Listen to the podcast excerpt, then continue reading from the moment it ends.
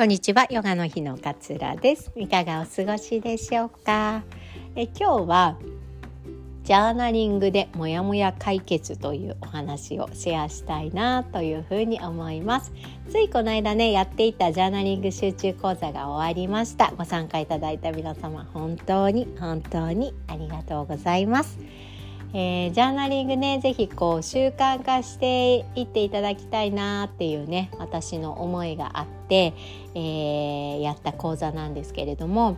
えー、とてもね楽しい時間を過ごすことができて皆様のこう生きるヒントになったら嬉しいななんていうふうにも思っております。えジャーナリングのねこういいところをちょっとね今日はお話ししたいななんて思ってるんですけれども実際に書いて本当に変わるのっていうのってあると思うんですけれども変わります。変わるんです。こうやっぱりね思考を客観的に眺めることができるんですよね。一回書くというアウトプットを入れることによって。なのでモヤモヤが生じたら書く言語化するっていうのをぜひやってみていただきたいなというふうに思っています。でちょっと私のね最近の例をお話ししたいんですけどあのうちの娘が、えー、小学校1年生になる娘が、えー、学校は違うんですけれども同じ1年生の子がマンションにいるので朝いつも一緒にね楽しく途中まで行ってたんですね。で楽しそうだななんていうふうに思ってたんだけれどもある日もう一緒に行くの飽きたから行きたくないともう一人で行きたいのっていうふうに言われたんですね。でまあモヤモヤするじゃないですか なんでなんだろうで私もそれを聞いてえなんでなんだろうなんかうちの子が嫌なこと言っちゃったのかなとかねなんでなんだろうってすごいモヤモヤしたんですよ。で次の日にどうしようかとまたでも一緒に行きたくないって言われたらなんか子供が傷ついちゃうかななんていうふうに思ってでも結論も出ずにでも子供って結構その人を傷つけようと思ってとかっていうよりも気軽に言葉を発したりするからうちの子もたまに友達と遊ぶの飽きたとかって言ったりするからまあそんな感覚で軽く言って今日はただその時は一人で行きたい気持ちだったのかなって思ったんですね。でえっ、ー、と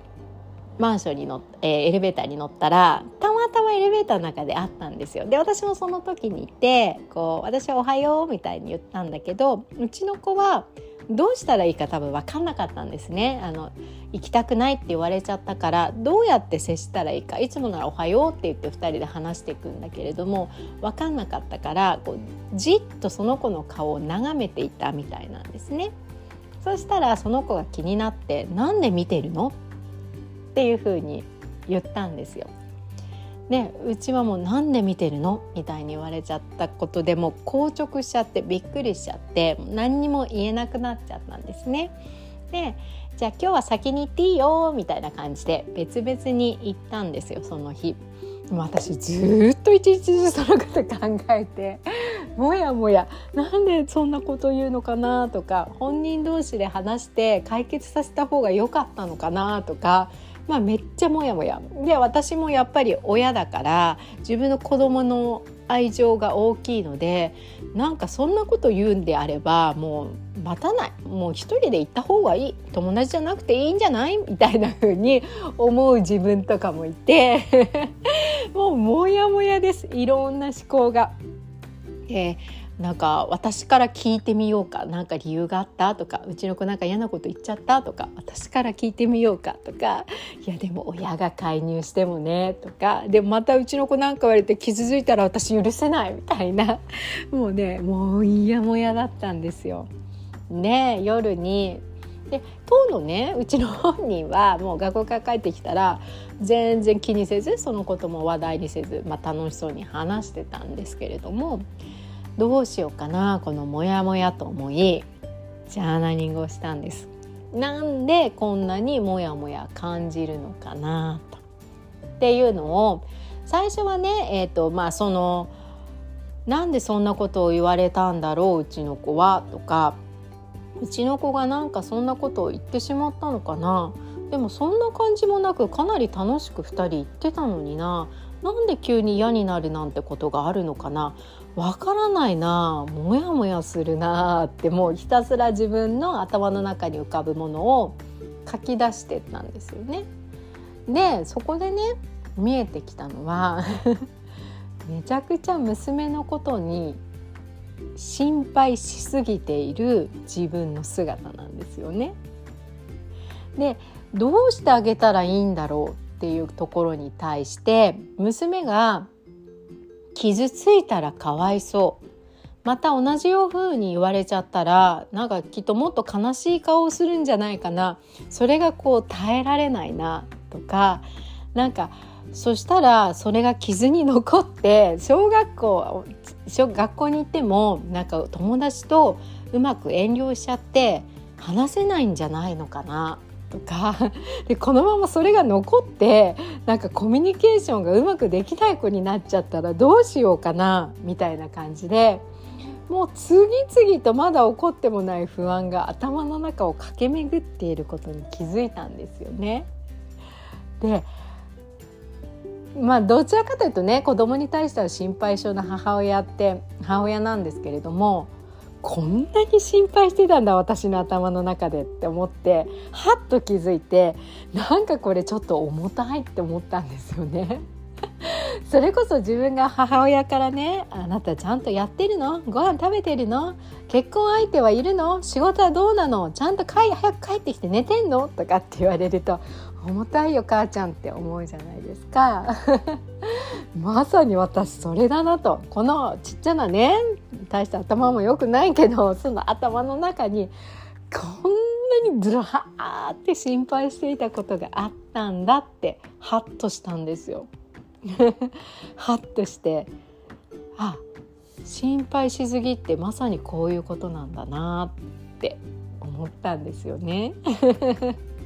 そうそれがまず一つの気づきででもこれも気づいてないとずっ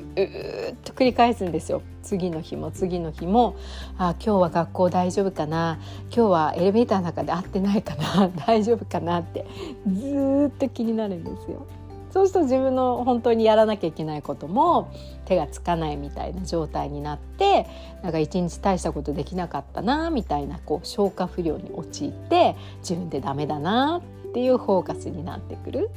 みたいなね。ことになってくるんですよね。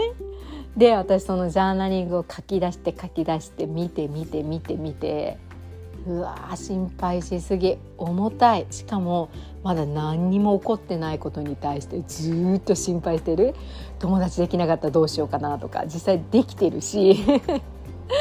学校で楽しめなかったらどうしようかなって意外と楽しんでるしみたいなでずっとそういうれを気づいてあこれもう自分のためにもなってないし子供のためにもなってないなこの思考たちって思ったんですよね。ね一つ思ったのが心配しすぎちゃうってことって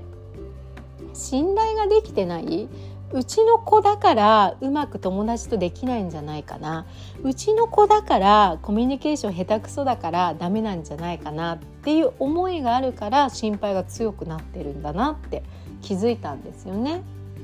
で信頼してもらえないことって子供に対してめちゃくちゃ嫌なことじゃないですか。と思ったらあ私すごい嫌なことをしていたのかもっていうふうに思ったんですよ。ねじゃあどうやって変えようかなって思った時にうちの子だから心配しちゃううちの子だからちょっとあの話すのも下手くそだしあの臆病者なのでうまく関係が作れないかもしれないしっていうこのうちの子だからっていうのをまずは変えようって思ったんですよ。我が子供だからこそこういう考えさせられる友達との場面があったとしても学んで成長していけるだろうって。我が子供だからこそに変えたんですよ。まず思考をそういうふうにその変えていこう。また何か思って大丈夫かなって思ったらいやいや我が子供だからこそ やっていける。心配の、えー、心配不安を乗り越えていける。成長していける。いい経験をしていける。っていうふうに思い直すようにしたんですよね。だって親だって失敗しながらねそれなりにこう成長していくわけですよ。ね、人生ってやっぱ生きるいろんな体験をすることで豊かになっていくものだと思うからそれをね、えー、事前にねうちの子だからみたいな思いで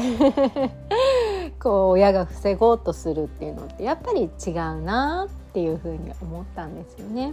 でそんなジャーナにそそんな気づきもねやっぱり書き出してみて初めてうわ重たい私って っていう風に気づけるんですよね。なんか心のモヤモヤがあったそれを全部全部書き出す言語化するっていうことをぜひ一度ねトライしてみていただきたいなというふうに思いまして今日はこんな話をさせていただきました。マインドフルのね基礎講座にはジャーナリングも入ってきます、うん、あのジャーナリングはね書く瞑想ともふいうふうに言われてますし書くってマインドフルネスじゃないと書けません。書けないんです。心が過去や未来に行ってる時に文字って書けないんですよね。なんでねあのマインドフルネスとジャーナリングっていうのはとても仲良しの関係なので、えー、ぜひその辺もね、えー、お話ししていきたいのとともにこういう日常のモヤモヤを自分で自分の思考を変えることにより解決策を見つめ見つけていくっていう力を身につけていきたいな身につけていただきたいなというふうに思っております。詳細ホームページにね掲載しております。で質問はもうお気軽にメールや LINE 等でいただければと思います。では今日も聞いてくださりどうもありがとうございます。あなたらしい穏やかな一日をどうぞお過ごしください。さようなら。